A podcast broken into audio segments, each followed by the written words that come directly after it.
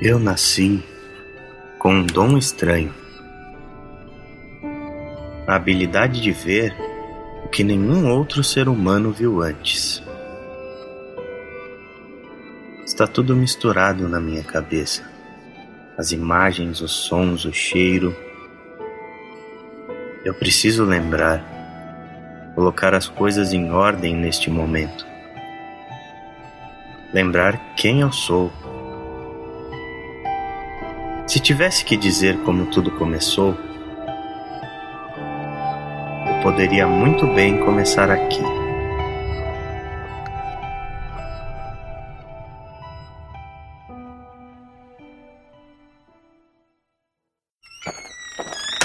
Eu sou Ale Romero. Eu sou o Chico. E eu sou o Daniel Olson. Senhoras e senhores, sejam bem-vindos à edição número 12 do Wanna Play.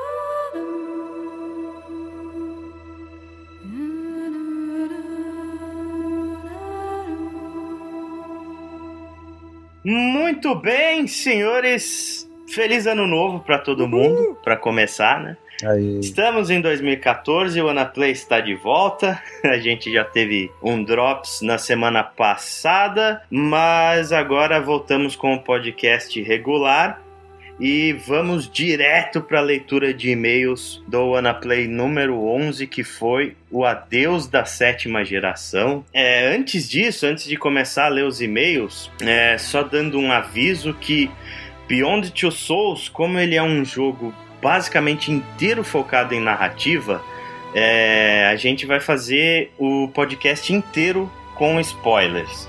Então a gente costuma normalmente ter uma área de spoilers reservadas no final do podcast e a gente comenta as coisas antes. Mas como a gente só vai falar de história, então esse podcast inteiro vai ter é, spoilers sobre Beyond Two Souls. Se você não jogou o jogo, então já esteja avisado logo de cara. Certo? Então, para também quem não gosta de leitura de e-mails e gostaria de pular diretamente para o podcast, basta ir para 15 minutos e 35 segundos.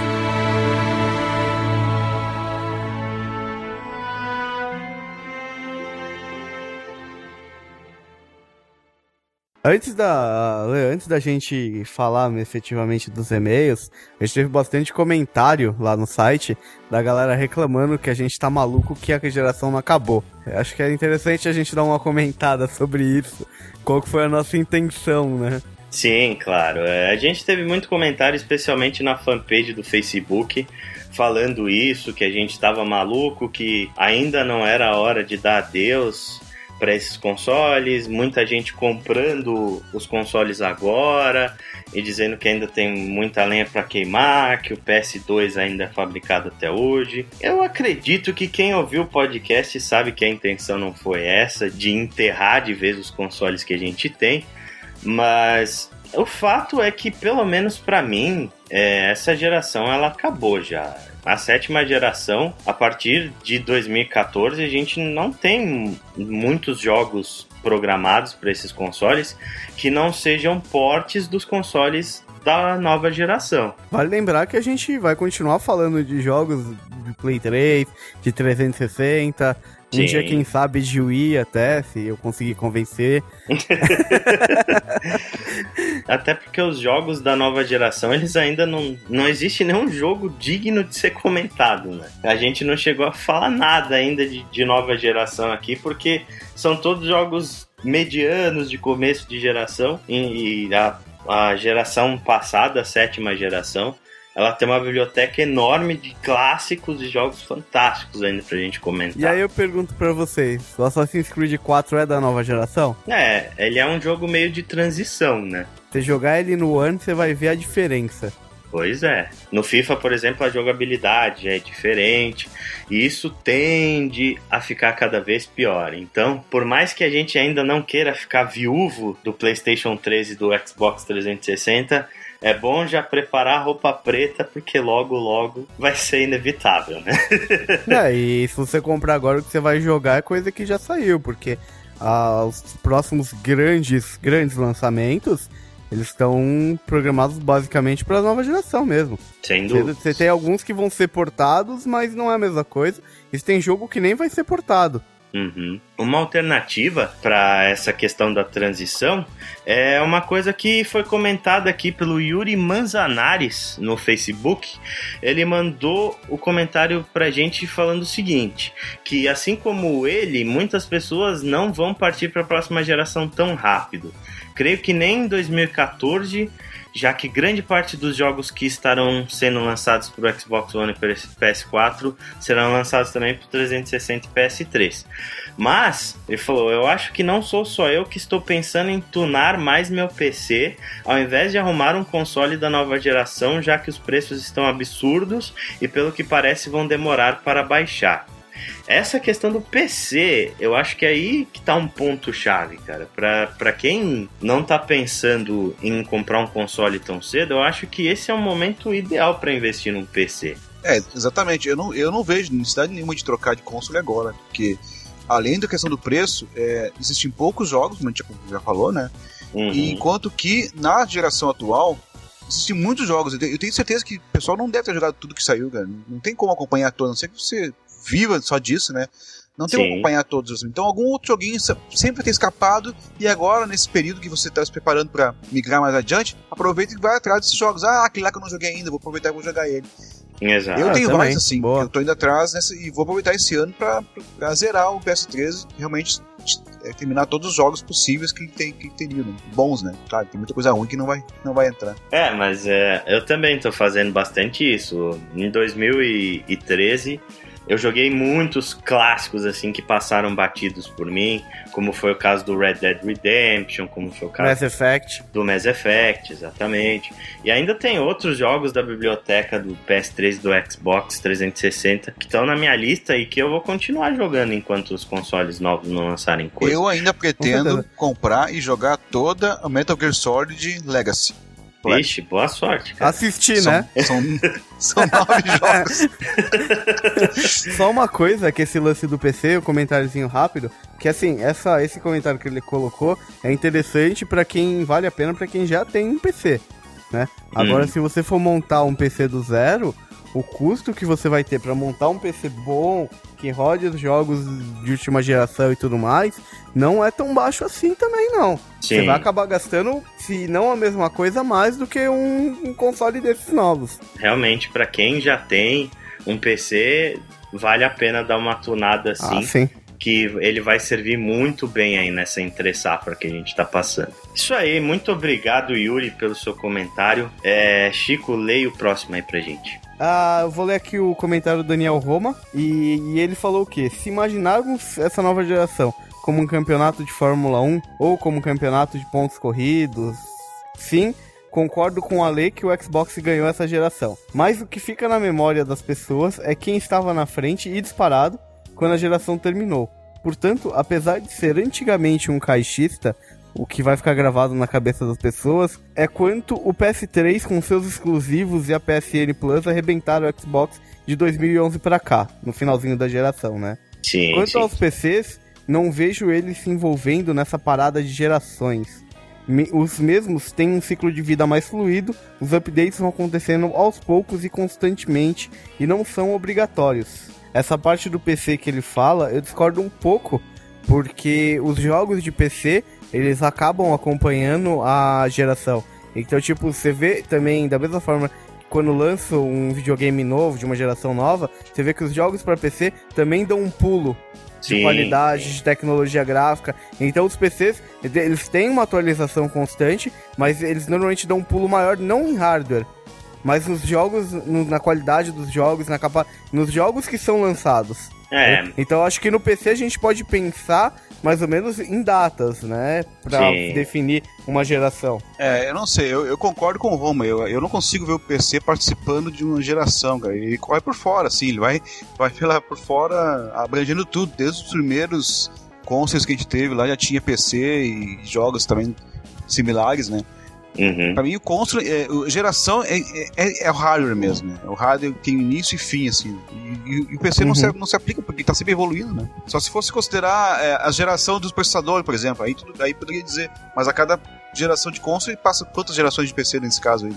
É, mas no caso é paralelo que a gente traçou foi na, na linha do tempo, né? No que aconteceu com os PCs desde que saiu o, o Xbox Sim. 360 até agora que saiu o Xbox One. Nesse caso, foi um período de tempo onde aconteceu muita coisa com o PC. Não, não dá para considerar ele dentro da geração, mas paralelamente ele vai sofrendo transformações também. Não dá para dizer que a gente está na mesma geração de jogos de PC desde Doom até hoje. Sabe? Beleza. Então, Daniel Roma, muito obrigado pelo seu comentário. É, o próximo e-mail que mensagem é do Jean Rossoni. Fala pessoal, tudo bem? Muito bom o podcast e, na minha opinião, o PS3 só venceu o Xbox por conta dos exclusivos.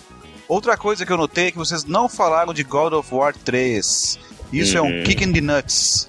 Seus gráficos estavam à frente de muitos jogos na época e com certeza é um jogo que marcou a geração. E eu concordo com o Chico. Acho que o PC tem tudo para passar os consoles da nova geração. Parabéns pela análise e abraços. Uh, bom, sobre o God of War ali, eu, eu queria só explicar o seguinte: a gente realmente não comentou sobre ele, assim como a gente não comentou de vários jogos, né?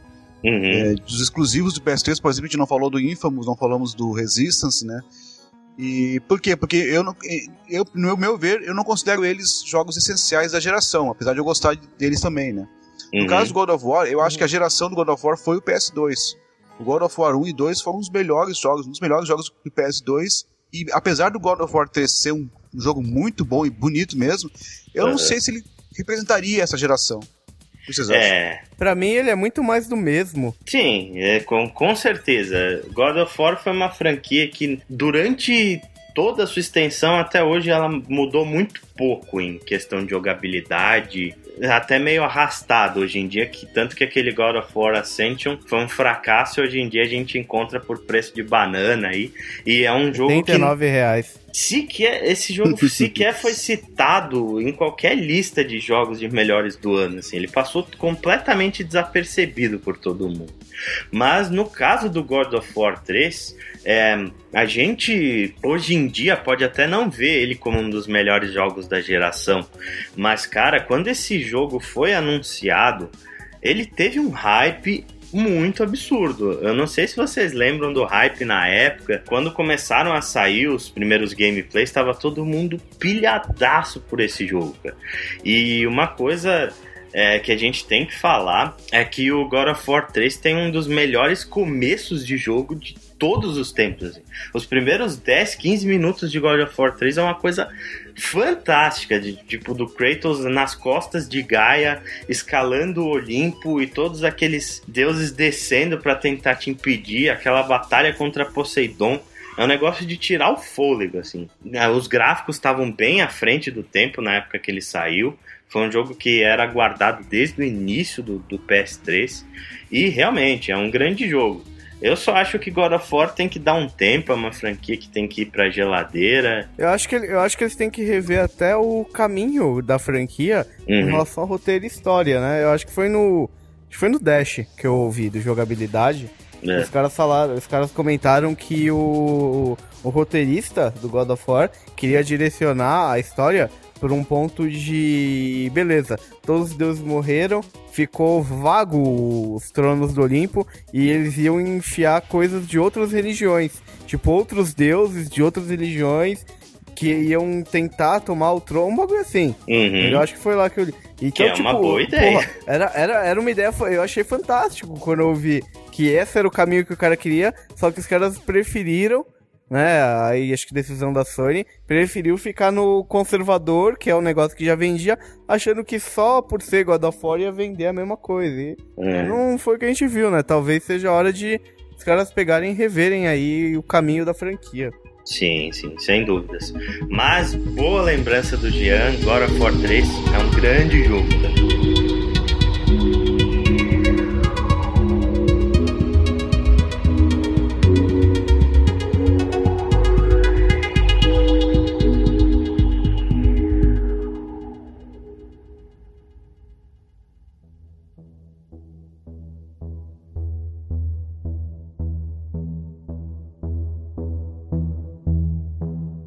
Antes de falar efetivamente de Beyond Two Souls, é importante a gente comentar um pouco sobre a mente por trás desse jogo, né? O... Gênio, gênio, gênio, gênio.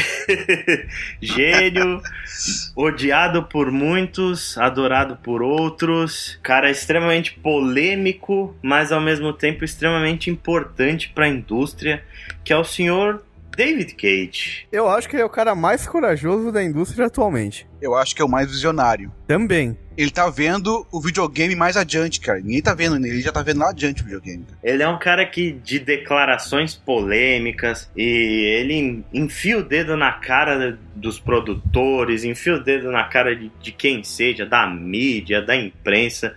Ele é, ele é aquele tipo de cara que, que ele tem uma pose meio rockstar, assim. Tanto que, uhum. inclusive, ele começou a carreira dele como músico. Sério? Sim, sim.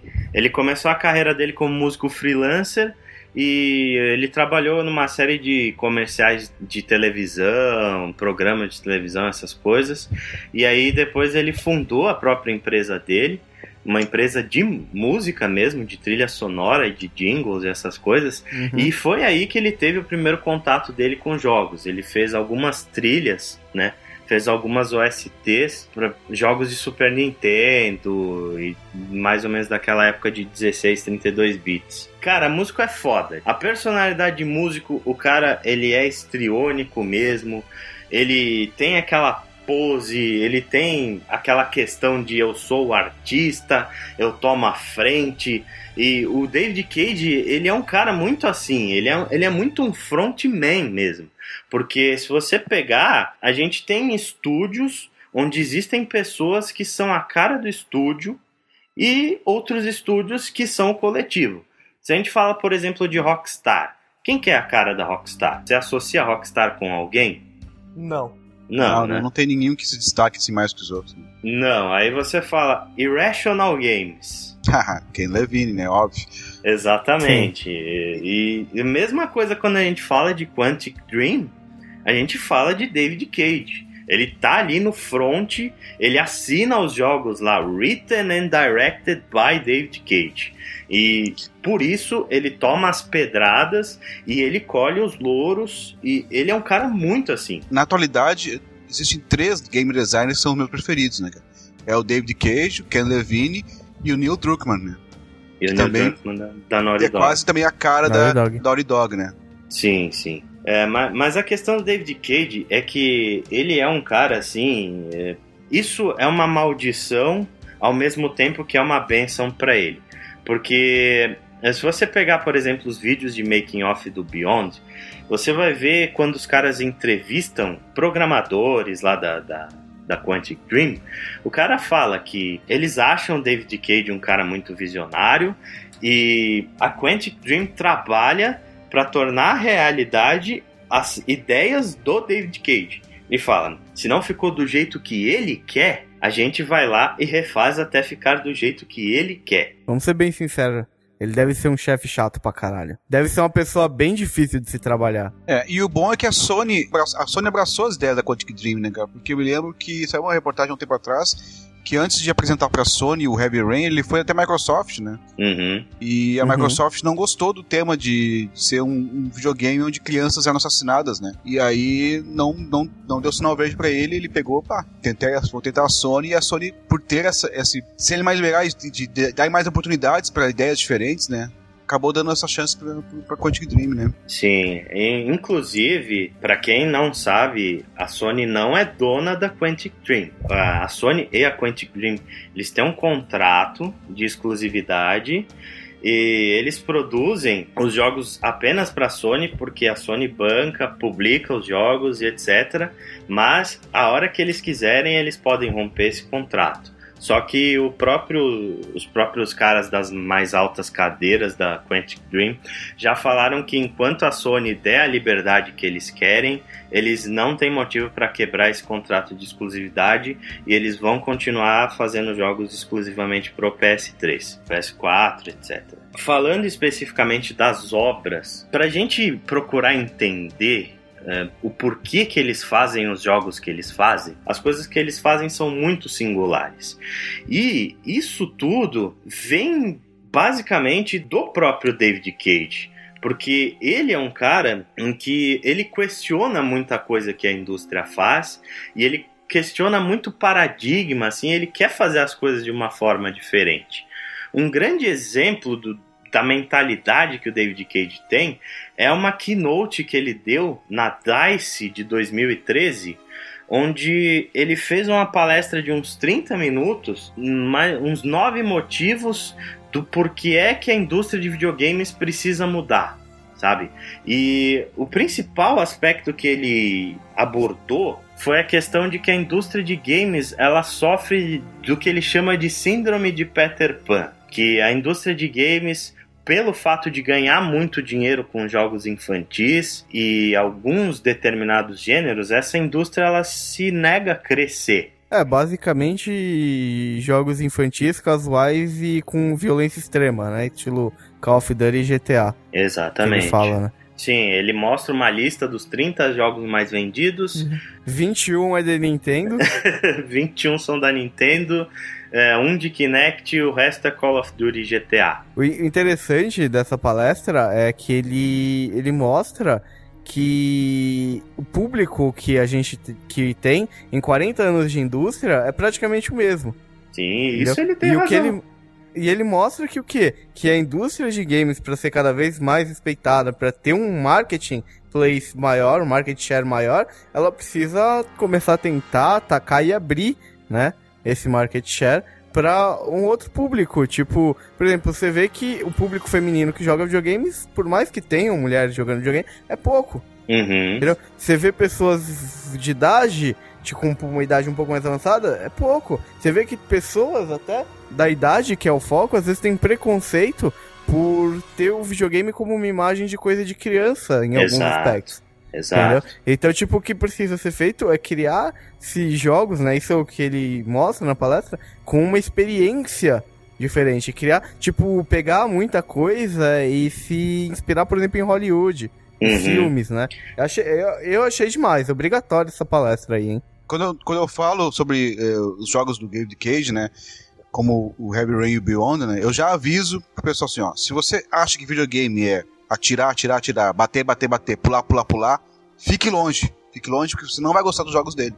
Porque Exatamente. justamente ele não quer, ele, ele, ele vai para um outro lado completamente diferente. Ele quer ter uma experiência em que você fique mais próximo de estar interagindo com cenas cotidianas, que é o que, que aparece nos, no, no, nos jogos dele, né? O Rain eu joguei ele até com, com o, o Move, né?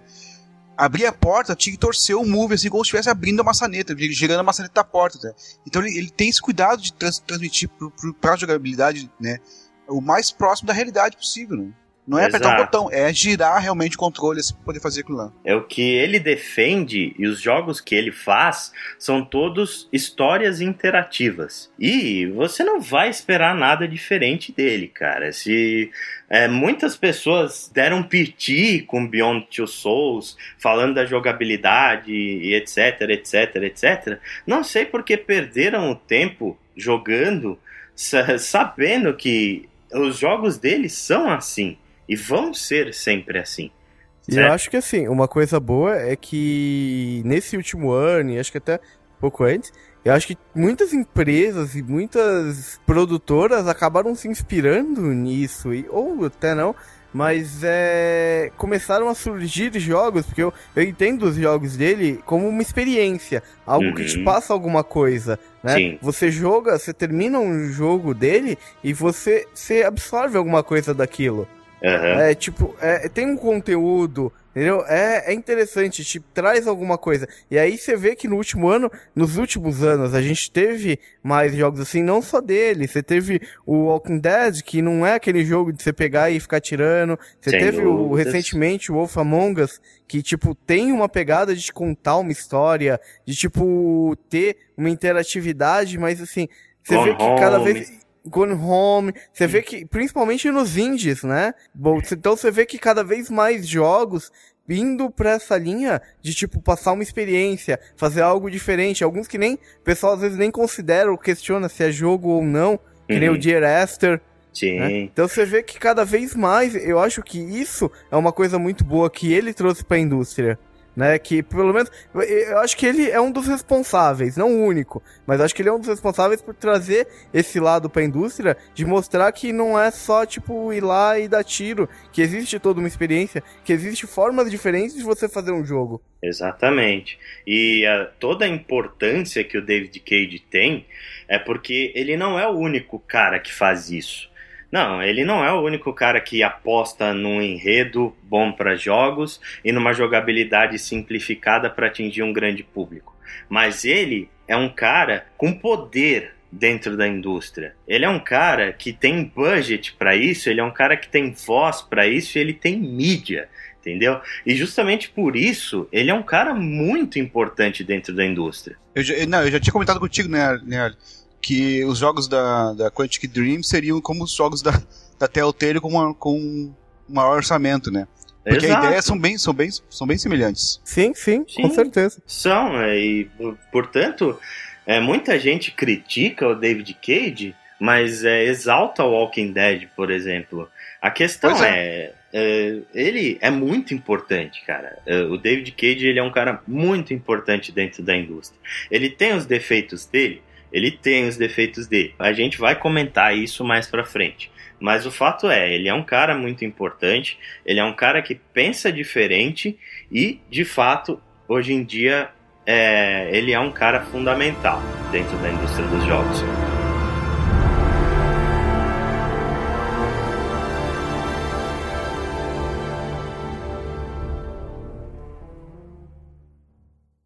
É interessante a gente ver que a Quantic Dream ela segue um caminho totalmente oposto dos jogos, principalmente em questão de, de jogabilidade, porque o primeiro jogo da Quantic Dream foi o Omicron da Nomad Soul, foi um jogo que saiu em 1999 para PC e Dreamcast. Esse jogo ele conta a história de um jogador mesmo, ele quebra essa quarta parede. É, um jogador ele é convidado a entrar numa outra dimensão dentro de uma cidade futurista pelo corpo de um policial. E o seu objetivo lá é investigar um crime que tinha sido arquivado. Né? E desde do Omicron, você já vê as ideias diferentes que o David Cage tinha. Porque você consegue controlar 41 personagens dentro do jogo. Caramba. Porque você é uma alma, né? Você é o jogador que foi convidado a entrar dentro daquela Matrix, por assim dizer. Então você pode ir trocando de corpo. Interessante. É uma mistureba muito louca, cara. É, ele mistura adventure com jogo de luta, com tiro. De jogabilidade, ele é o jogo mais complexo que a Quantic Dream fez até hoje. E é engraçado que eles foram simplificando a jogabilidade deles. O próximo jogo feito foi o Indigo Prophecy, que saiu em 2005 para o Xbox original, do PS2 para o PC. E nesse no Indigo Prophecy é, a jogabilidade ela já foi muito mais simplificada. Você não atirava, você não tinha armas, você não dirigia, é, você simplesmente tinha um mistério para resolver ali. E, mas você tinha coisas como inventário e alguns medidores de humor. Se o seu personagem tá triste ou seu personagem está preocupado, esse tipo de coisa, que ele foi retirando aos poucos. Aliás, os 10 primeiros minutos de Indigo Prophecy são uma coisa incrível, assim. É uma puta numa história que te deixa instigado pra cacete a jogar aquele jogo e eu convido todo mundo a assistir esses 10 minutos e depois vocês verem quem ainda não jogou se não dá vontade de jogar esse jogo. Já tô, já tô botando, botando pra baixar aqui no Steam. Eu tenho comprado na Steam nunca joguei. Olha só, eu nem, eu nem sei se ele ainda existe no Steam, cara. Eu tava procurando esses existe. dias e não achei. Acho que existe. Ah, sim. não é Steam, é no GOG que eu tenho. Ah, no GOG. Mas, ó, peguem esse vídeo e assistam, sei lá, 5 minutos aí. E eu convido os ouvintes a fazerem a mesma coisa. Things are never quite what they seem. We think we understand the world around us, but we really only see the outside, what it seems to be. I used to be just like you. I believed in humanity, the newspapers, soap commercials, politics, and history books. But one day, the world kicks you in the teeth, and you don't have any choice but to see things the way they really are. My name is Lucas Kane. My story is the one where an ordinary guy has something extraordinary happen to him. Maybe it was supposed to happen. Maybe it was my destiny or my karma or whatever. I know one thing for sure. Nothing's ever going to be the same again.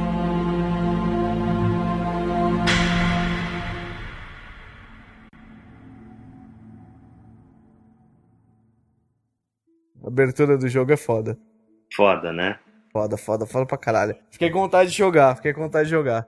Eu também, cara. Quando eu vi essa abertura, eu falei, meu Deus, eu preciso jogar isso imediatamente. Eu já tô botando baixar aqui de novo, cara, no, no, no GOG aqui. É, aí você vê o, como, como ele é um cara diferenciado, né? Como a Quantic Dream faz jogos diferenciados. Enfim, o, o link aí está no post para vocês acompanharem os 10 minutos iniciais do Indigo Prophecy. E ele foi um jogo muito bem avaliado pela crítica, foi um dos jogos internacionais mais bem avaliados da história e foi um grande sucesso. Daí, né, o David Cage ele partiu pro projeto mais famoso dele, que foi onde Quantic Dream ganhou todo, todo o respeito que ela tem hoje, que foi Heavy Rain. Né? Heavy Rain foi lançado em 2010 para o PlayStation 3. É um jogo fantástico. Eu em, acho ele em muitos aspectos melhor do que o Beyond Two Souls. E a jogabilidade dele já foi mais simplificada ainda do que era no, no Indigo Prophecy. E por fim a gente teve agora o Beyond Two Souls, em que a jogabilidade ela foi mais simplificada ainda. Então é, é engraçado porque isso vem da cultura dele. Ele fala que os jogos têm que ser acessíveis para qualquer um e para isso eles não podem é, ser um festival de, de botões, né? Justamente por isso a jogabilidade dos jogos da Quantic Dream ela foi evoluindo, ela foi ficando mais simples. A Quantic Dream ela sempre foi uma empresa conhecida pela sua obsessão por fotorrealismo. Eles sempre foram assim muito ligados a essa questão, inclusive talvez pela por toda essa aproximação de Hollywood que o David Cage queria fazer. Então, eles sempre tiveram gráficos de ponta. Pra, o Omicron já era um jogo bonito, o Indigo Prophecy quando saiu era bonito, Heavy Rain é um jogo bonito até hoje. Ele tem algumas coisas estranhas, mas é, vendo os vídeos de Heavy Rain hoje em dia, ele ainda é um jogo bonito. E Beyond, cara, é, é o ápice, assim. É, é um dos jogos mais bonitos que eu já vi até hoje. É, o movimento dos personagens é muito perfeito, mas é muito fluido, é muito natural. É, parece pessoas mesmo caminhando ali, né? Quando você está movimentando o personagem, já era um pouco no Heavy Rain, né? E no Beyond chegou, ah, ficou mais perfeito ainda, né? O movimento quando tu faz a, quando tá andando e para assim, ele dá aquele, aquela aquele movimento de parou assim, sabe? Não, não é um parada, uma parada instantânea. Ele, tu sente que a, iné, a inércia atuou sobre, sobre o corpo ali, né? É impressionante mesmo o trabalho. Sim, sim. Sim, é isso eu acho uma das coisas mais impressionantes, a questão da movimentação. Você percebe a própria Jodie, ela anda de formas diferentes durante o jogo inteiro. É, muito de acordo com a situação dela também. Exato, de acordo com a situação física dela, se ela tá cansada, se ela tá machucada.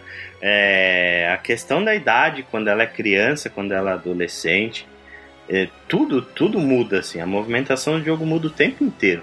É fantástico. Pro caso da, de rostos, assim, de expressionismo facial, eu acho que é o jogo mais bem feito dessa geração. Eles pegaram captura de ator, né, cara? É, você bate o olho, você vê os atores, você vê, tipo, pessoas reais, você enxerga ali, é, é muito foda, cara, essa parte. Até, é até estranho nas partes dela criança, que, tipo, fica meio estranho. Você olha assim pra ela, você fala, pô, é Ellen Page criança, mas não é, tipo...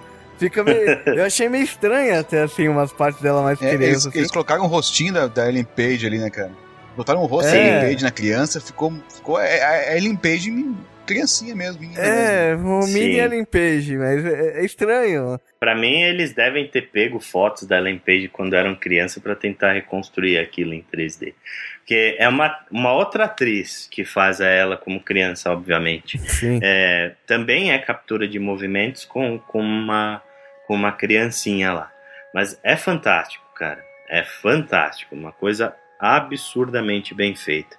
E teve essa questão, né? Pela primeira vez, a Quantic Dream conseguiu trabalhar com atores de verdade. E eles pegaram dois grandes atores para ser os principais do jogo, né? Cara, a Ellen Page tá fantástica, mas o William Defoe tá, meu. Primeiro que assim, que ele, para mim, ele é um, um, ator muito foda. Ele é um dos melhores atores que tem, assim, na atualidade. É minha Sim. opinião pessoal. Eu adoro uhum. o trabalho dele. E, meu, ele tá fantástico no jogo. Tipo, as expressões, a, a, a, o sentimento, a expressão do sentimento e tal. Porque ele, ele é um personagem que varia muito durante o jogo com, uhum. na forma de reagir. Uhum. Ele, ele, ele varia. Eu acho que ele varia mais do que a Ellen Page. Que o personagem da Ellen Page, durante o jogo, ele tem. Ele vai a extremos muito absurdos, assim, e, uhum. e você pega isso, né? Você, ele fica crédulo dentro do personagem, aquilo. Sim. É, você é, chega a, a, amar e odiar ele durante o jogo. Apesar de eu ter gostado bastante da interpretação dele, para mim ainda o destaque é a Ellen Page. É, para mim também. Se não fosse ela, eu acho que o jogo ele não conseguiria emocionar metade do que ele emociona. Eu, eu terminei de jogar e fiquei com vontade. Eu preciso assistir um filme com a Ellen Page, sabe? O único que eu tinha uhum. ali à mão era o Juro. Inception, né? O não, Inception. Inception. Mas é, fiquei com muita vontade de, um, de, assistir um filme dela, porque é incrível, cara. Você passa um tempão, que 12 horas mais ou menos de jogo, né? Controlando ela é. assim, né? E é, é, muito legal. E assim, não só os dois principais, mas você vê que a atuação de outros personagens secundários no jogo também é fantástica, né?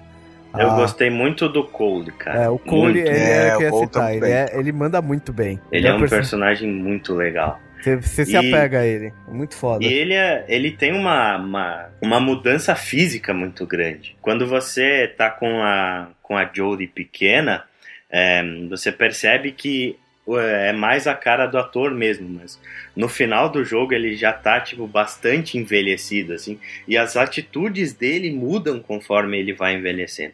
É um personagem que eu gostei bastante. Foi, foi, um dos meus favoritos. É, o único que eu achei mais fraquinho foi o personagem do agente da FBI, da FBI como é que é o nome dele? O Ryan? O Ryan, o Ryan né? Cara, eu, eu achei, gostei, assim, eu achei bacana o personagem. Não sei, cara, achei meio é. sensal ele, assim, cara. Inclusive, o romance que ocorre entre ele e a Jodie ali, eu achei tão, tão repetindo, assim, não dá tempo de desenvolver muito, né? Sim, é, eu também achei bem forçadinho. E o pior é que o jogo, ele te empurra isso, né? Não, não tem como fugir muito. Porque até o final do jogo, de qualquer forma que você termine o jogo, existe uma ponta de romance ali entre ela e o, o Ryan. É, mas é, você não, não tem a opção de não ele. querer ficar com ele, né? Claro que tem. Sim, tem, mas no caso, ela, todos os finais tem um, uma parte em que ela fala: Ah, eu tinha algum sentimento por ele. Se você escolhe ficar sozinha, por exemplo, ela fala: Eu tinha um sentimento por ele, mas não era forte o suficiente. E se você tá, mas ela, por exemplo, índio? pode ficar com, com o índio, aquele lá, que é o. Pode, lá pode ficar com o índio. Ah, tá. Pode, ela pode, pode ficar com o índio. E foi o único final que eu não fiz porque não faz sentido algum aquele índio na história. E ela pode, é, eu também achei que e ela tinha. pode ficar também com o nenhum dos dois e ficar com aquela mulher que ela ajuda o parto. Sim, é, ela fica com os mendigos. É. Que eu achei um dos finais mais legais também. Cara, eu, assim, vocês, falam, vocês criticaram a parte de. Cara, foi uma das partes que eu mais gostei do jogo. Nossa, a parte dos índios? Aham. Uhum. Pra mim é disparada a pior parte do jogo. Nossa, cara, disparada, eu adorei aquela assim. parte. Eu adorei a cara, história daquela. Cara, você sabe, assim, o, sentimento. Eu achei muito deslocada mesmo. Não tem absolutamente nada a ver com o resto do jogo. Você sabe, é você sabe o sentimento. Peraí, peraí, sabe o sentimento que eu tive nesse jogo? É. Eu, primeiro, assim, eu acho que esse jogo ele podia ser episódico num nível de seriado. Uhum. Ele podia, tipo, se ele fosse. Se ele não seria um filme, ele seria um seriado estilo Arquivo X. Sim, e esse episódio foi um filler. Exatamente. Eu me senti, tipo, no Arquivo X, toda temporada tinha uns episódios que eram uma coisa paralela. Que era uma coisa uhum. muitas vezes boa, era uma história boa, mas era uma história paralela. Pra mim, essa história, ela, ela conta, tipo, ela, ela é uma história paralela a tudo aquilo uhum. que tá acontecendo com ela, mas ela mostra o crescimento de caráter dela, uma, como o caráter dela foi moldando, é a primeira vez que mostra alguma coisa, tipo, que dá para você pensar, pô, o que que é o Aiden? Tipo, porque é aquela imagem que ela acha no final desse capítulo. O jogo todo, se for ver, é uma concha de retalhos, né? E uhum. o fato de, dessa concha de retalho estar tá, tá montada é, cronologicamente é, misturada, né? Não tem uma, uma ordem cronológica certa.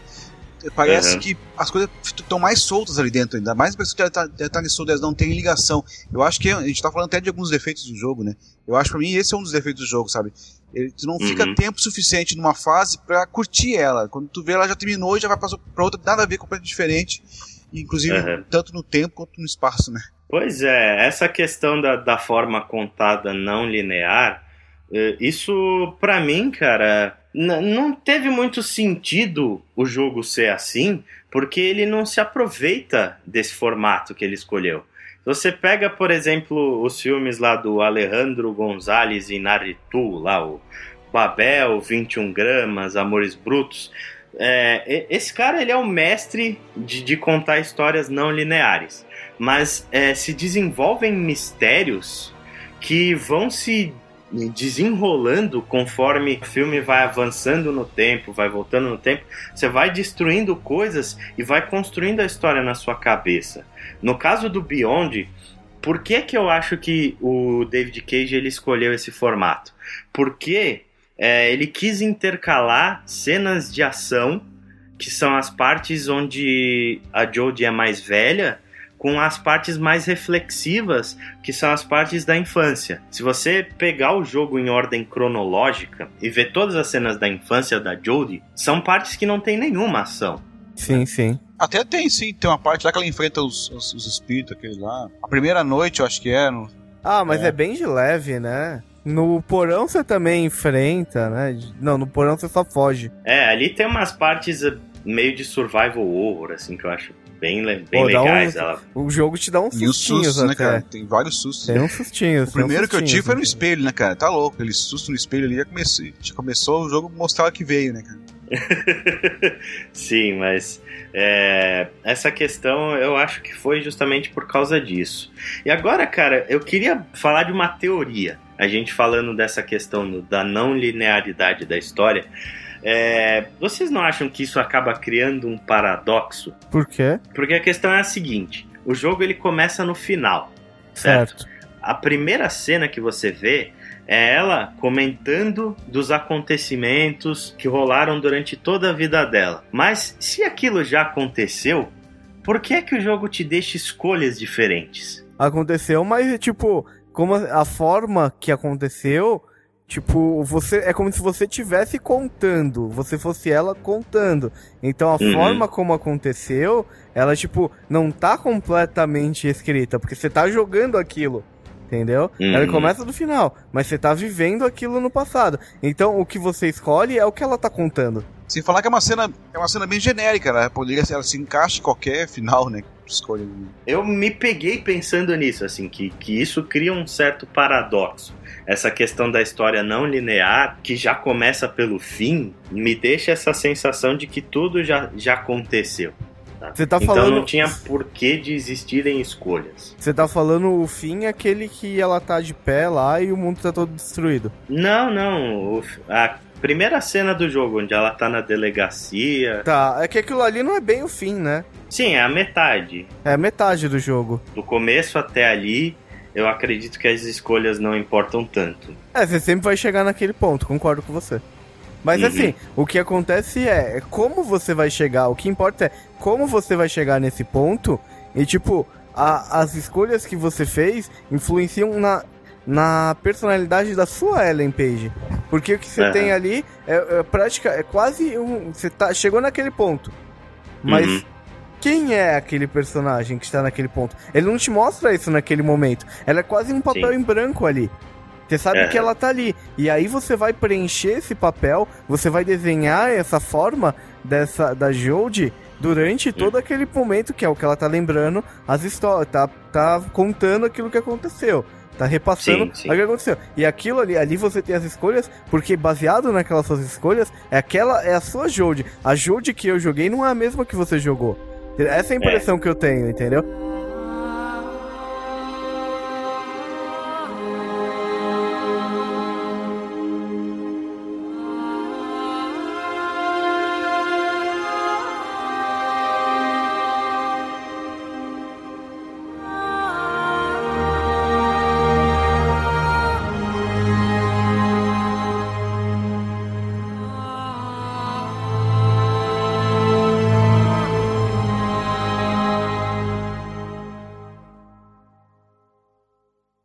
Falar então de um, de um aspecto aí da, da jogabilidade. Chico, você que, que é um cara que não tinha tido experiências anteriores com os jogos da Quantic Dream, o que, que você achou da jogabilidade de Beyond? É assim, é, eu, particularmente, eu não sou o maior fã do mundo desse estilo de jogabilidade. Que é a mesma jogabilidade dos jogos do Walking Dead, do Wolf Among Us. Mas isso não deixa a experiência de jogo pior, entendeu? Para mim é simplesmente Sim. ela tá ali pra te dar uma forma de interagir. E aí é o que a gente falou, é uma forma de interagir sem restringir o público tanto assim. Então, ela é uma jogabilidade bem simplificada. Eu achei que ela é um pouco falha em alguns momentos. Principalmente, o que me incomodou bastante, apesar de eu não ter errado muito, tá? São aqueles Quick Time Events onde você tem que colocar uma direção. Isso é novidade, isso não existia em Heavy Rain. É, o jogo ele tem cenas que são né? muito escuras. É o combate dele. É. Sim. É, o combate, o combate dele. Exato. Porque o jogo ele tem cenas que são muito escuras e você tem momentos desses Quick Time Events. E, e nessas cenas muito escuras, eu com. Eu, aumentei um pouco o brilho ainda. Eu tava jogando um quarto escuro, eu não consegui enxergar direito para onde eu tinha, porque não dava para ver mesmo. Teve muito Quick Time Event que eu acertei na sorte. Mas eu acho que eles estão refinando essa jogabilidade. Eu vejo que cada jogo nesse estilo que eu jogo, a jogabilidade tá melhorando. Tá ficando mais intuitiva, tá ficando mais fácil. Entendeu? Uhum. Eu não uhum. acho que a jogabilidade é completamente ruim. Mas eu acho Sim. que ela é fué, tipo, não tá ali por tá, tá ali porque eu preciso ter uma forma de interagir com, de controlar a, a, a por, Porque senão não seria um jogo, não faria sentido ser um jogo. Eu, eu acho que funciona bem.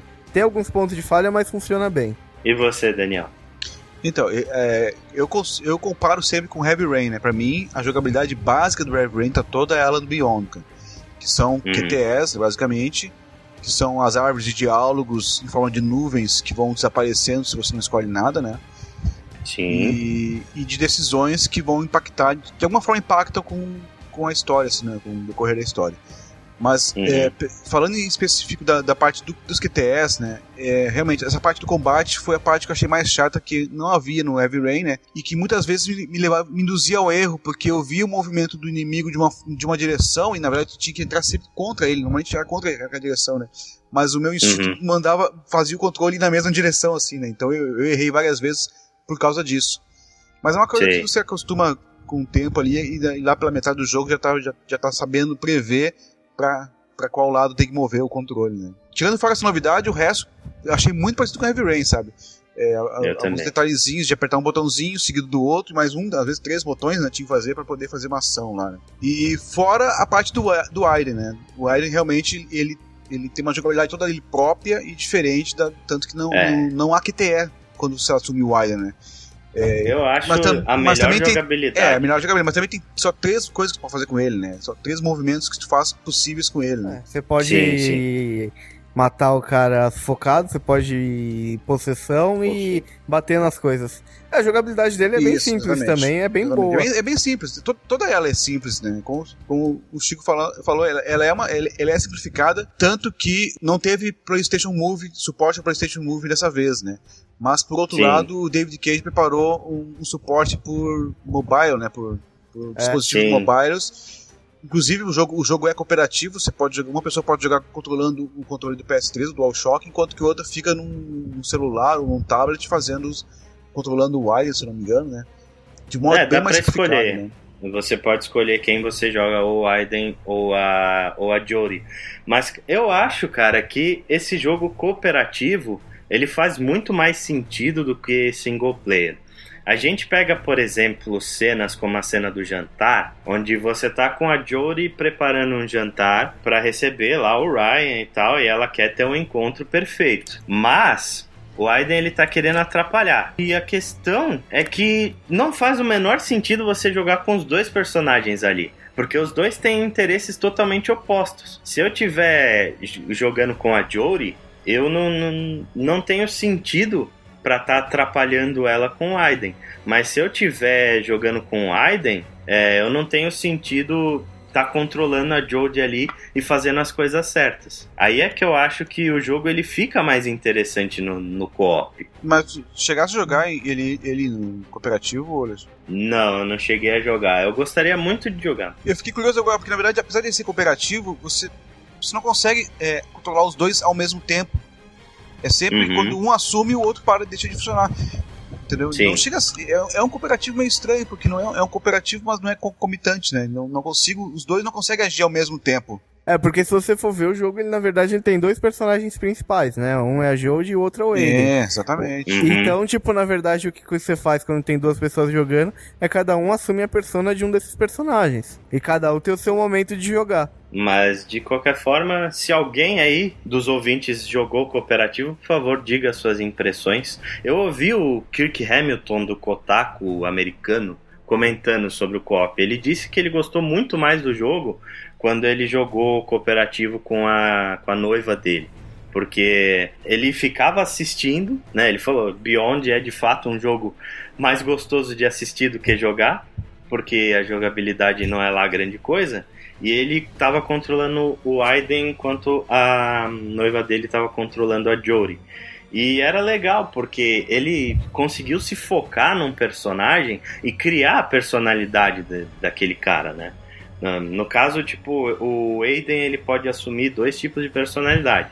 Ou ele pode ser um cara maligno, ou ele pode ser um cara mais bonzinho. Mas como você não controla os dois personagens ao mesmo tempo, eu acho que o Aiden ele fica um pouco em segundo plano. Mas de qualquer forma, a grande questão da jogabilidade, eh, o Chico falou lá dos Quick Time Events, que ele errou muitas vezes. Aí é que tá o ponto mais polêmico desse jogo.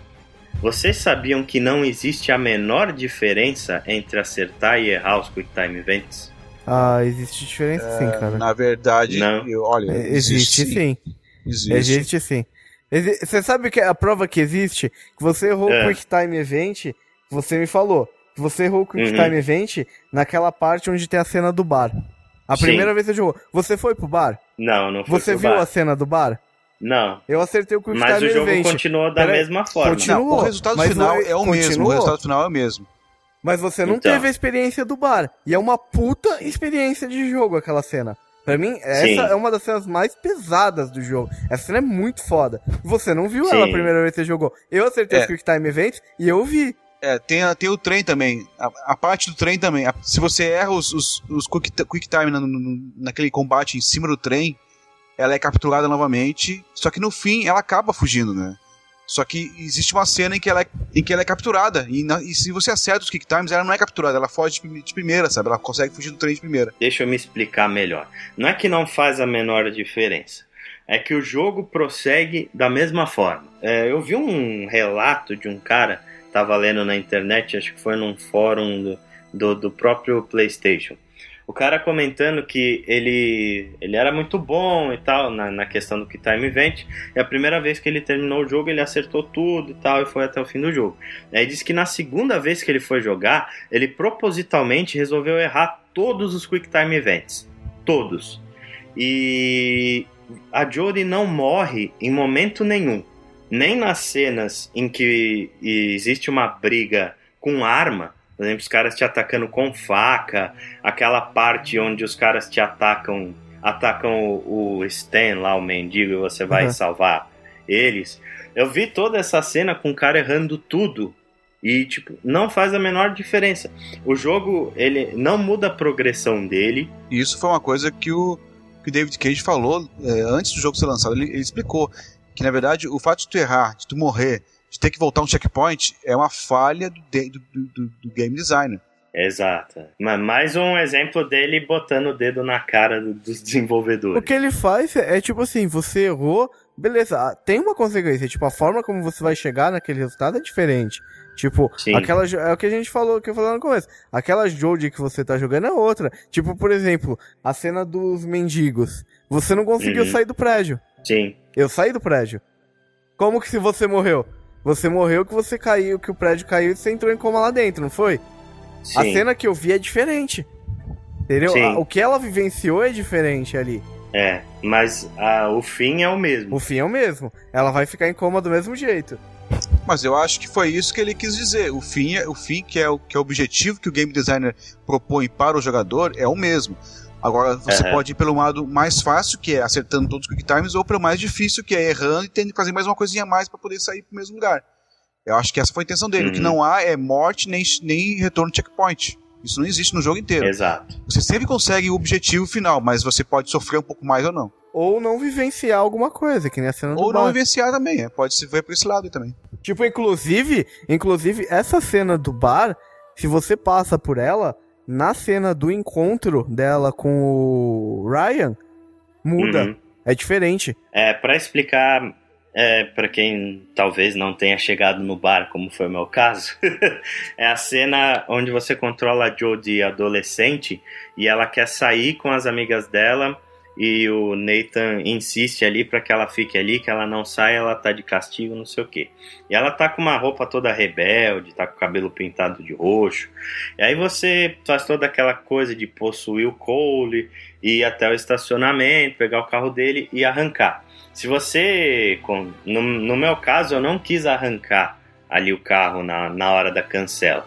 Foi por isso que eu tomei um sabão ali do, do Nathan e do Cole e ficou tudo por isso mesmo. Mas se você vai pro bar, onde jo, era o objetivo final sim, da Jodie, você sim. chega lá com, com uma série de homens que querem estuprar a Jodie, né? Eles uhum. jogam a Jodie em cima da mesa e tentam estuprar ela, e aí você intervém com, com o Aiden. E você pode, inclusive, matar todo mundo dentro do bar. É, eu matei. É, agora eu me lembrei que é, eu estava falando da, da, cena do. tava falando da cena do bar e eu achei que era uma cena que ocorria dentro do bar já. Quer dizer que o próprio bar uhum. é opcional, então. Né? Não, eu, eu também. Bar, eu, você chegar no bar, você. Isso, você na minha jogada. No bar é o... Sim, sim, na minha jogada eu fui pro bar também e passei por tudo isso, tem razão. E aí na cena do jantar, quando você vai transar com o Ryan, se você sofreu essa tentativa de estupro dentro do bar, ela não consegue. Ela se lembra dessa cena na hora e, e ela. joga ele pro lado. Ela joga ele pro lado e ele vai ah, embora. Então foi por isso que eu não tive a cena de sexo com o Ryan. Exatamente. Esse tipo de experiência que eu acho muito foda entendeu? durante o é jogo. É isso que eu tô falando. O jogo, tipo, o final é aquele, entendeu? O final uhum. não muda muito. O final é aquele. Só que a experiência que você vai ter para chegar até ali, meu, cada pessoa tem uma experiência diferente nesse jogo. Isso que é o legal. A sua Jodie não é a mesma Jodie que eu terminei o jogo. Inclusive, o David Cage ele falou o seguinte: ele falou que o Beyond é um jogo que deve ser jogado apenas uma vez, que é para você ter aquela sua experiência e acabou. Não é um jogo que você precisa ficar fazendo coisas para ver todos os finais, etc, etc. Ah, mas Pra platinar precisa, sim. Sim. Pra... pra... Continua sendo um jogo, né? Mas te recomendo jogar uma vez só e ter aquela experiência e ponto final. Que inclusive foi a minha jornada, cara. Eu não teria visto mais nada do jogo se eu não tivesse que gravar esse podcast. Eu teria ficado só com a experiência que eu tive, com o final que eu escolhi. Eu fiquei muito satisfeito com o final que eu escolhi. E para mim o jogo ele é, era aquele.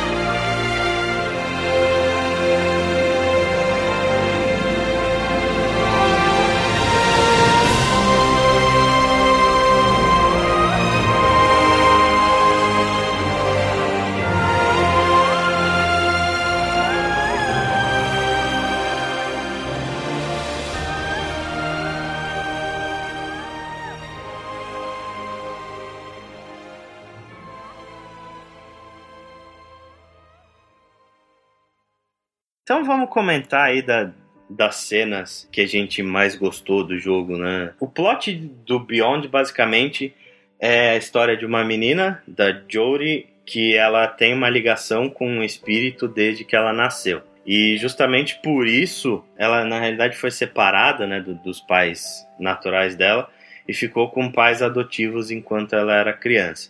E aí toda uma parte do jogo se passa durante a infância dela, né?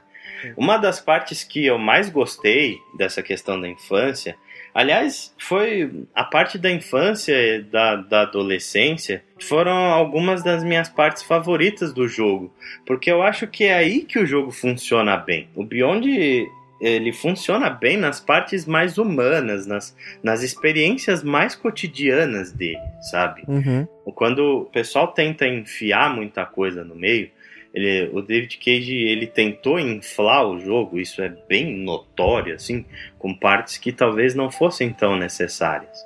Mas, por exemplo, a cena da infância, que a Jodie ela tá naquela casa com os pais adotivos e é o inverno, né? Onde você brinca de, de bolinha, de neve com aquelas crianças. Eu gostei bastante dessa cena. Eu gostei muito, cara. Você pode explorar a casa, você pode brincar, e aí explorando as coisas com o Aiden, você consegue encontrar fotos da sua família onde você vai para o passado e descobre um pouco mais sobre aquelas pessoas.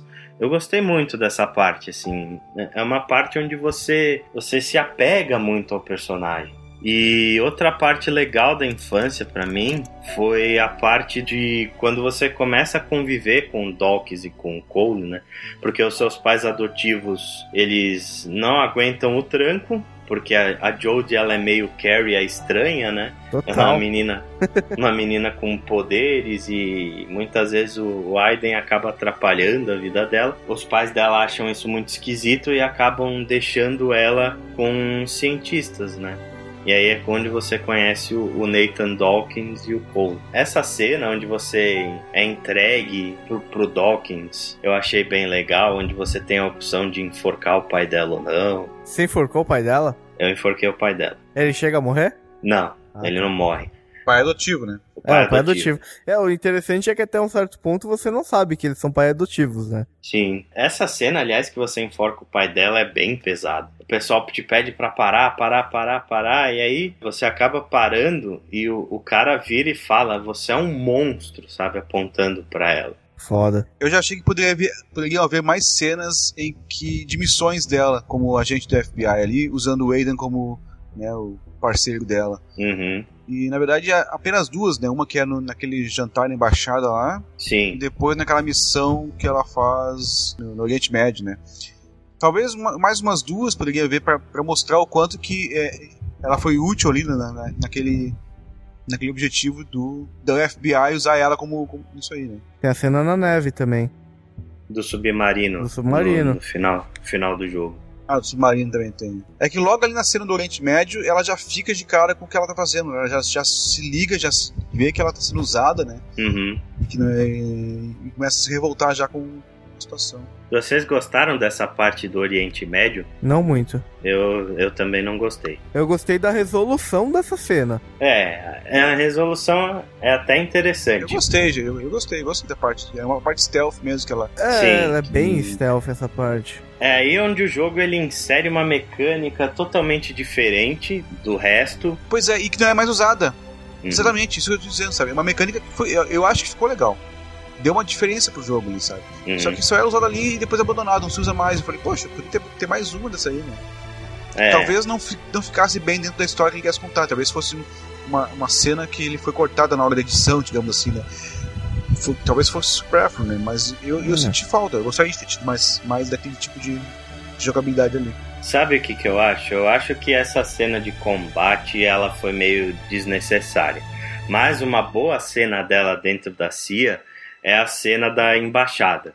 Quando você chega no jantar e tal. E aí você tem que recuperar documentos dentro de um cofre usando o Aiden. Essa cena eu gostei. Eu acho que isso é, é muito mais plausível dentro do que todo aquele treinamento militar e tal. Esse tipo de cena eu acho que poderia ter mais. Porque você tem várias formas de, de conseguir aqueles documentos. E de não conseguir também. e de não conseguir também, é. se você matar o soldado.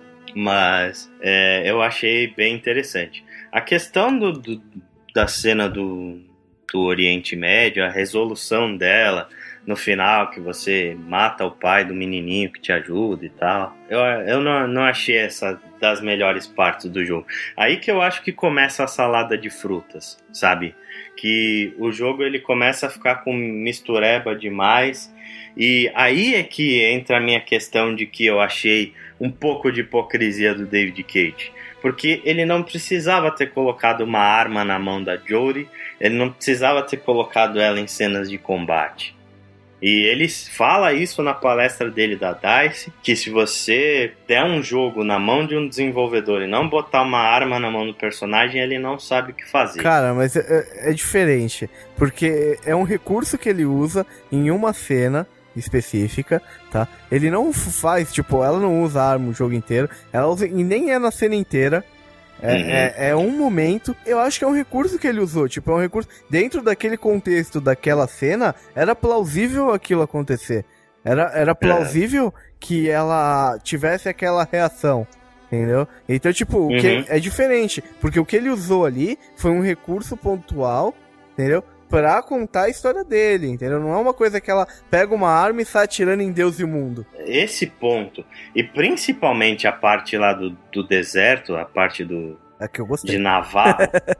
a gente comentou um pouco dessa cena, mas eu, eu não, não consegui dizer o porquê que eu achei essa a pior parte do jogo. Ela, ela até começa legal, você chegando na casa e tal, não pode sair dali, etc. Ela te dá um pouco de, de mistério. Mas, cara, ela termina com um monstro gigante vindo então, do céu, sabe? Não é, não é um monstro gigante, cara. Absurda, é a primeira cara. cena que ele te mostra que existem entidades no outro mundo lá que são muito mais poderosas do que aqueles fantasminhas.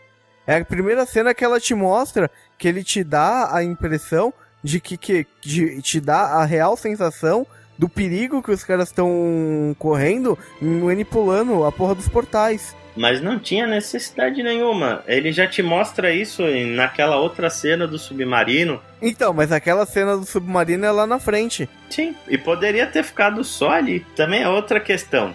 Quando você encontrou aquela velha lá, ah. a velha da, da família deles, uhum. o que os caras viraram e falaram: ela não fala há mais de 20 anos. Qualquer pessoa do, da face da Terra sabia que ela ia falar com a Joe. Ah, não, com certeza. É é tão clichê, mas tão clichê. Eu gostei da cena, da explicação, do lance dos, dos índios terem invocado os fantasmas para proteger a terra deles. Cara, eu gostei, eu gostei, eu gostei bastante dessa cena. O lance de mostrar a primeira vez, de certa forma gráfica, o que, que é o Aiden. Hum, num, com um desenho na parede. Mas ele te mostra alguma coisa, tipo uma, um pictograma. Tipo, uhum. mostrar uma entidade que não seja aquelas entidadezinhas. Mostrar, tipo, perigo. Tipo, pô, peraí. Não existe só aquelas entidadezinhas. Tem uns bichos gigantes, tem umas entidades nervosas nesse outro mundo. Entendeu? Que uhum. pode vir pra cá com as palhaçadas dos caras ficar manipulando os portais. Entendeu? Te dá uhum. uma sensação de perigo. Outra parte que eu achei muito clichê foi a parte que, em que o ocorre a morte da, da esposa e da filha do, do Dawkins, né?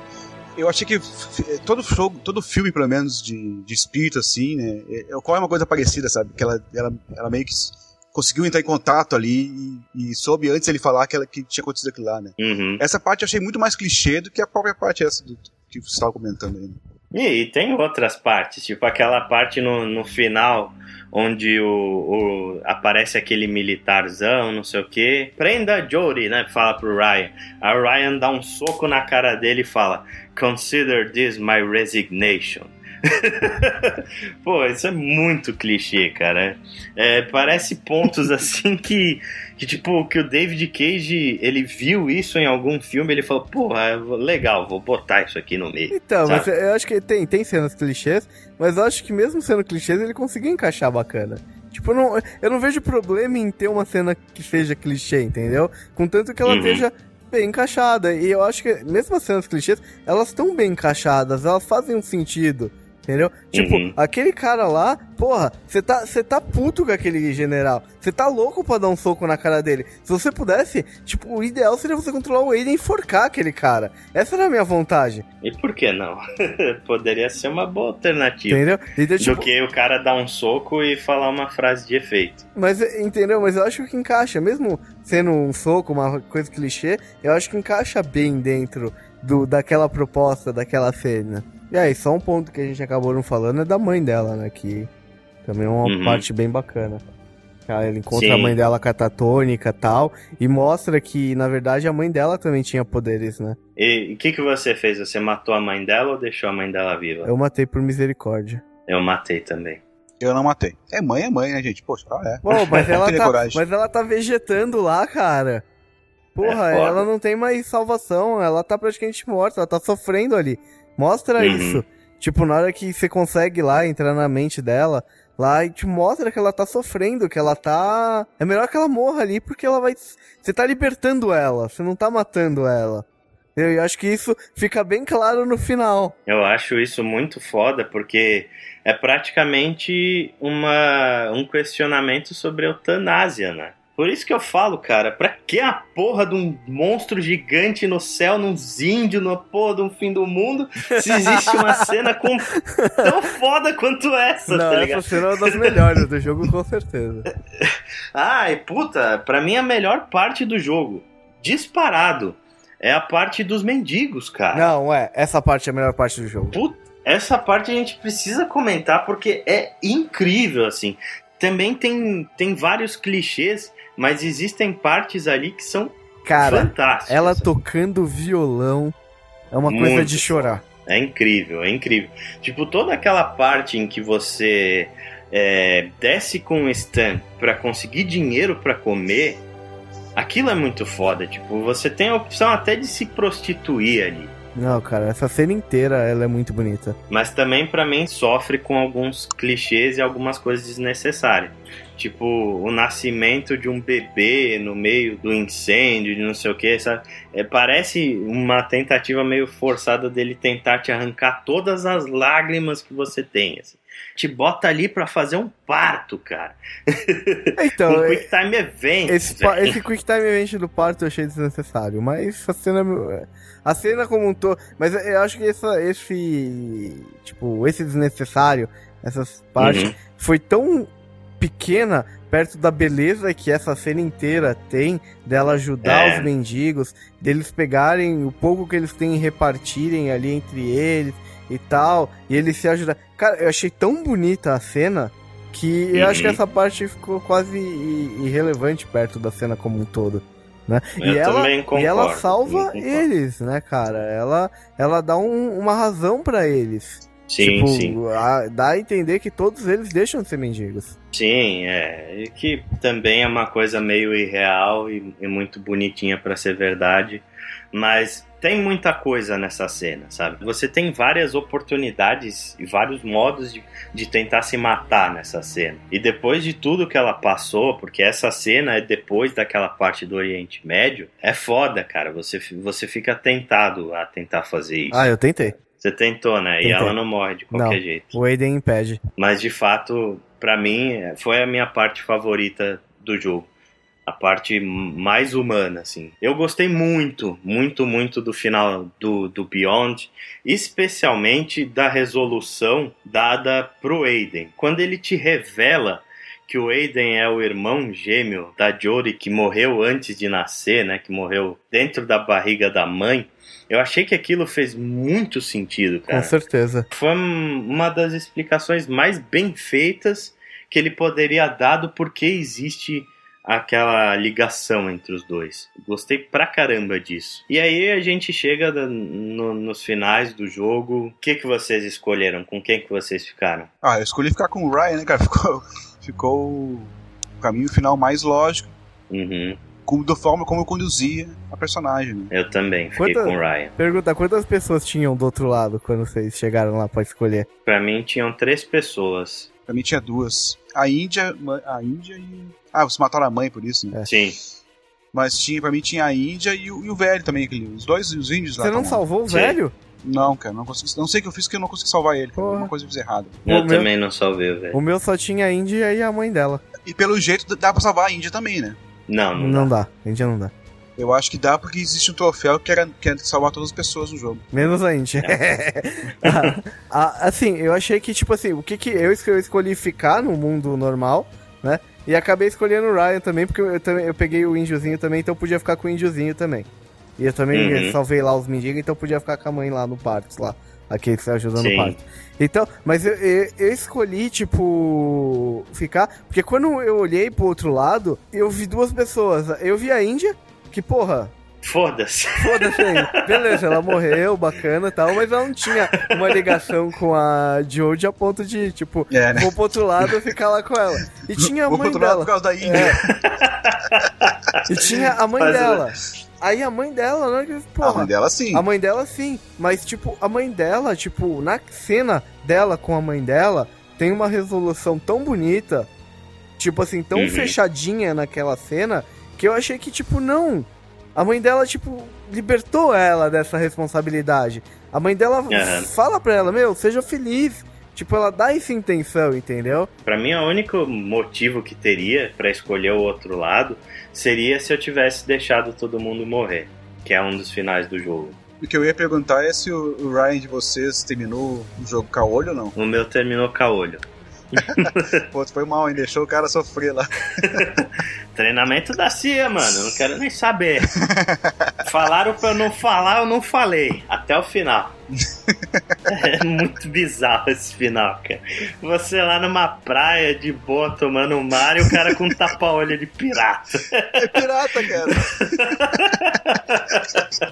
é muito engraçado.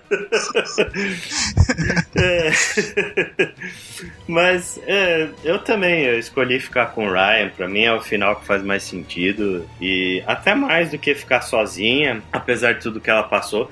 E eu entendo muita gente que que acabou escolhendo ficar sozinha porque não quis ter nenhuma espécie de relacionamento com o Ryan. Tipo, desde o primeiro momento que você manda ele se fuder, o cara falou: Não, eu não quero ter nada com, essa, com esse cara até o fim do jogo, não sei o que. E o jogo meio que tenta te empurrar para ele de, de todo jeito, né? É, exatamente, eu também achei isso pelo menos teve uma, uma, opção válida de não ficar com ele, então, né? Porque realmente, por vários motivos, não faz muito sentido ter um, manter um, um caso amoroso com ele. Né? E, tipo, se você escolhe não, não ficar com ele e ele ficou é, vivo, ela vai lá e fala com ele, fala: "Não, eu não vou ficar com você porque depois de tudo que eu passei, não teria como, não sei o quê". E aí fala, tipo, eu tinha sentimentos por ele, mas não eram fortes o suficiente. Ou seja, tipo, o jogo falando, tá bom, seu do contra do cacete. Você não quer ficar com ele, mas ela gostava dele, tá? ah, mas acho que isso fica claro em várias partes do jogo que ela gostava dele. Acho que foi esse motivo Sim, até que eu escolhi ficar com ele, que era o mais óbvio, né? Sim, é, porque na... ele tem o seu momento de redenção no final, né? Tudo que ele faz no final do jogo ali, ele acaba se redimindo da, da merda toda que ele fez. Ah, com certeza. Então eu acho que, que é um final válido. O que, que, vocês acharam? Daí tem essa cena, aí depois tem aquela cena, tipo, meio apocalíptica. Aham. Uhum. Que, é, o que, que vocês acharam? chegando no futuro, né? É. Cara, eu achei essa cena completamente desnecessária. É, isso aí foi um gancho pra continuação, né? Foi bem claro. Não, pera aí, pera aí. Qual é a cena? Após a, após a cena da, da ilha, tem uma cena apocalíptica? Tem, se não chegou a ver isso. Pô, põe no YouTube aí rapidão. Não, vai. pra mim, termina, eles terminam na ilha ali, Então, então fica Termina com essa na ilha cena. E aí, aí dá a entender que o Aiden tá ali por perto ainda. Acabou então, aí, mas existe, existe depois uma cena da Jory. Ô, oh, não estraga o final do cara. Deixa o cara ter esse final, velho. Eu vou estragar o final dos ouvintes agora, não quero nem saber. Tá. Eu estrago o final de todo mundo. Não, que de repente é uma cena que só, só é disparada por algum, alguma decisões que vocês fizeram ao longo do jogo que eu não fiz. Pois é, eu não sei, cara. Mas é, você lembra daquela parte que você entra em coma? Quando você entra em coma e acorda no hospital, tipo, tipo, ela tem um flash de um mundo apocalíptico, assim, de um portal aberto no fundo, numa cidade em que ela tá meio uma nômade, assim.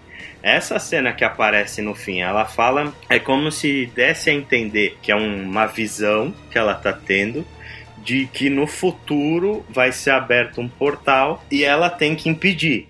Eu não entendi assim não essa cena, cara. Eu interpretei de outra forma. Eu entendi que é o seguinte, tipo, porque antes disso, ela fala que não importa quanto ele, elas tentem, os imbecis ainda vão tentar e vão continuar tentando, principalmente quando eles descobrirem o que aconteceu ali e tudo mais, que eles vão tentar abrir um portal. O que eu entendi com aquela cena é que ela se passa muitos anos depois, o governo novamente tentou e deu merda. E ela não tava lá pra impedir nessa outra vez.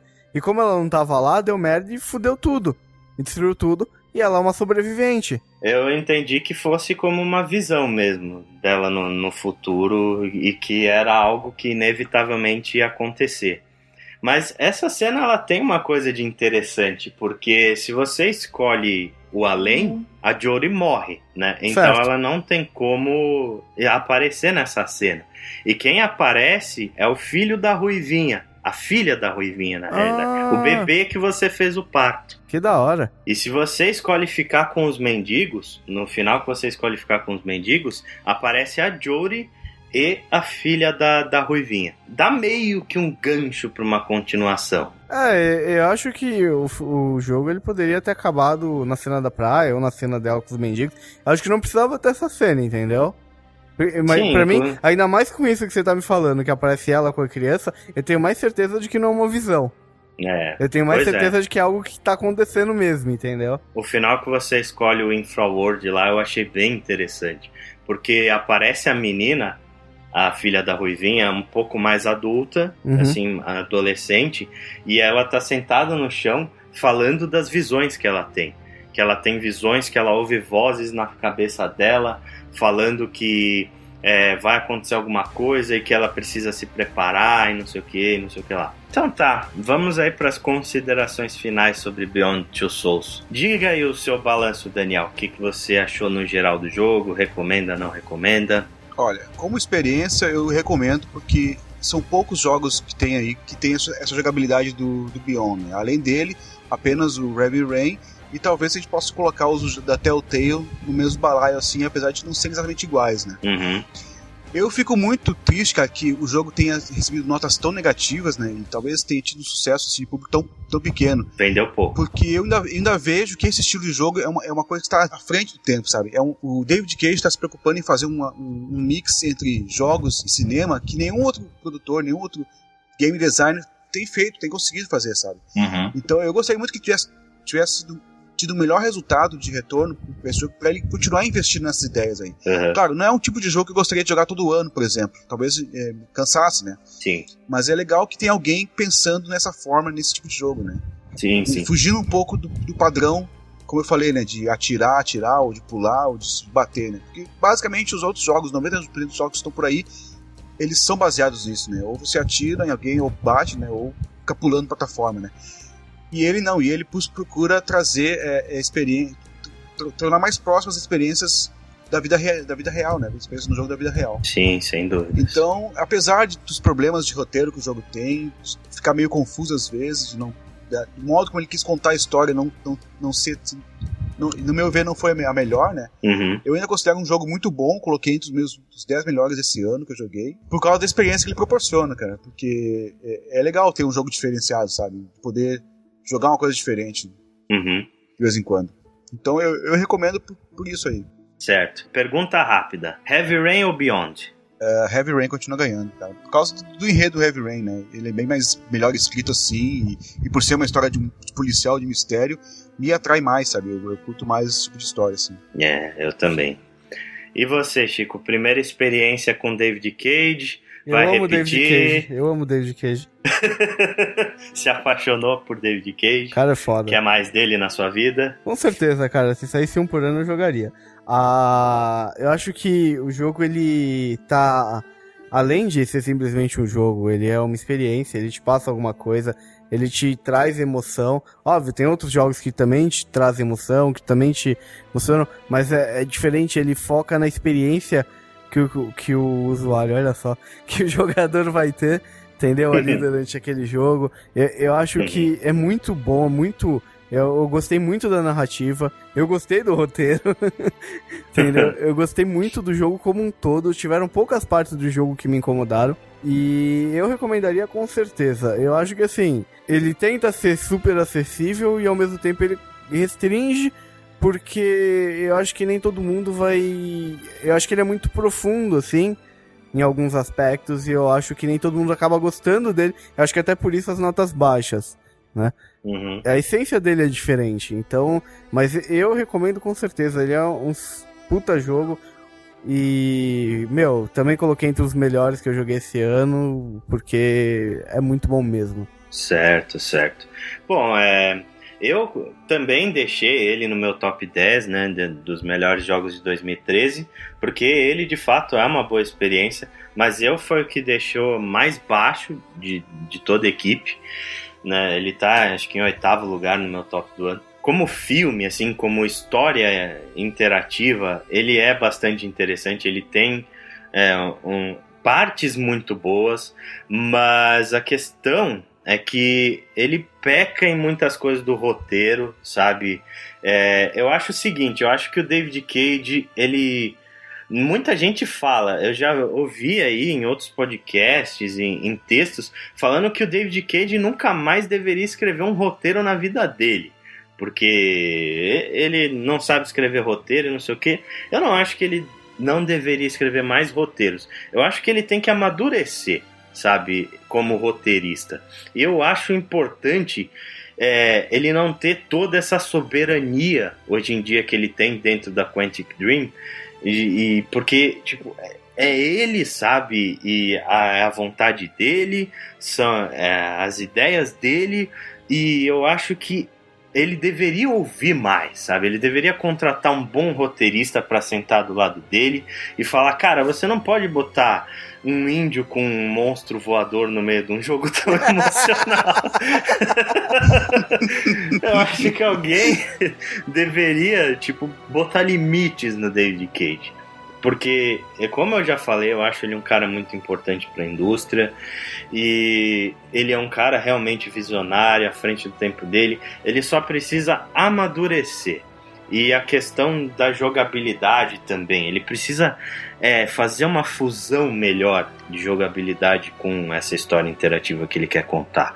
Porque as notas baixas, em sua grande maioria, foram por causa da jogabilidade, sabe? O pessoal sentou a lenha em questão disso, porque ele tenta deixar o jogo mais acessível para um público, mas ele está excluindo um outro público, entendeu? Ele está excluindo o gamer hardcore disso daí.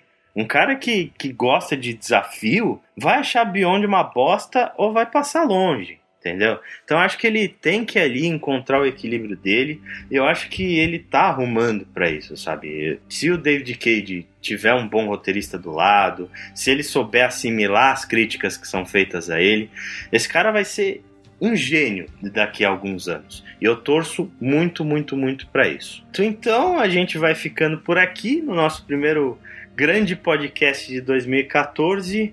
É, agradeço todo mundo pela atenção desprendida. É, curtam a gente lá no Facebook, facebook.com.br wpanaplay. A gente também está no Twitter com wpanaplay. E para quem é, escuta a gente pelo iTunes, assina o feed, etc., a gente sempre pede que vocês avaliem o podcast. Tem lá suas cinco estrelas ou as estrelas que seu coração mandar porque é muito importante para a gente esses reviews. Aparecer no iTunes é, é uma coisa fundamental para qualquer podcast. E é por isso que a gente pede com tanto carinho que vocês avaliem o Ana Play no iTunes. Beleza? Então é isso. Ficamos por aqui. Falou, galera. Um abraço para todo mundo e até a próxima. Falou, galera. Até a próxima. Até.